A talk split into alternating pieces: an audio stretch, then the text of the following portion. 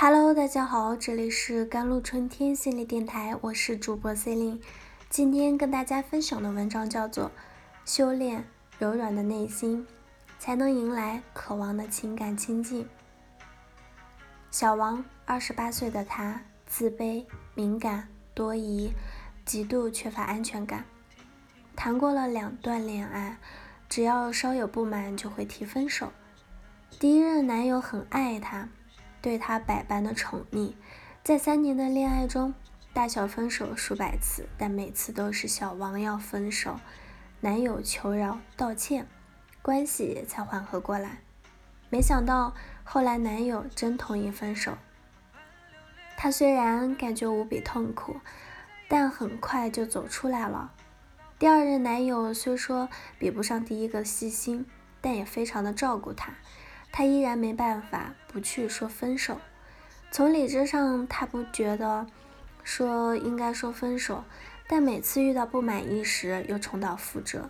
一年之后，第二任男友依然坚定的要离开，不论他如何道歉都无用。这一次，他觉得自己很难再走出来。他原以为自己换一个对的人就好，但经历两任男友之后。他才发现关系里的那个自己无比的陌生，他不清楚自己为何会变成这样，也非常讨厌这样的自己。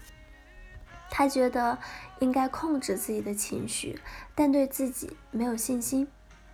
后来我们谈到他的原生家庭，他说了很多对父母的不满，但很快又觉得应该谅解父母。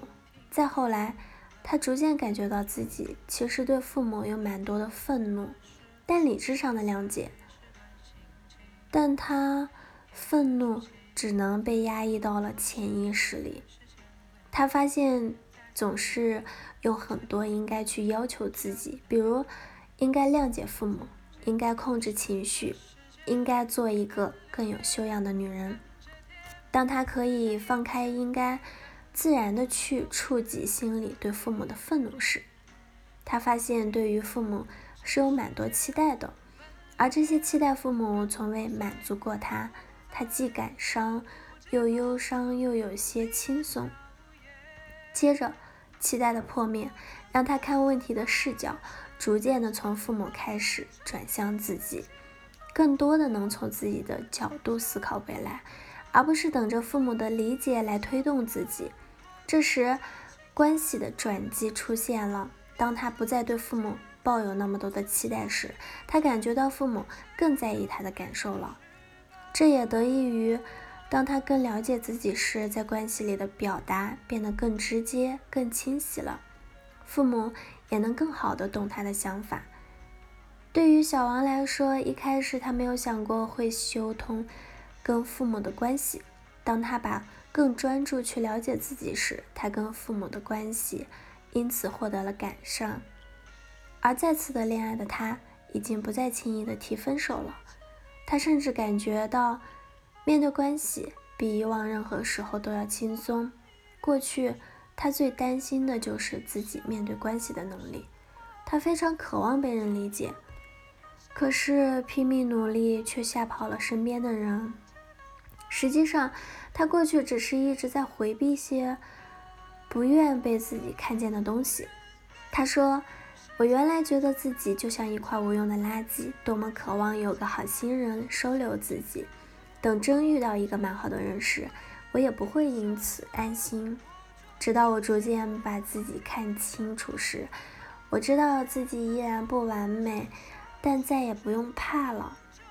这种内外的一致。”会让他获得足够的安全感，在心理学上，这叫做自我一致性，是指我们的言行和内心的想法和感受是一致的。当我们能自然的去展露一个真实的自己，不仅能帮助对方理解自己，还能借助这种真诚，打开对方的不安和防御，推动着关系往更好更深的方向去发展。每一段亲密关系都会面临的特殊的挑战，但每个人可以有自己的不同选择。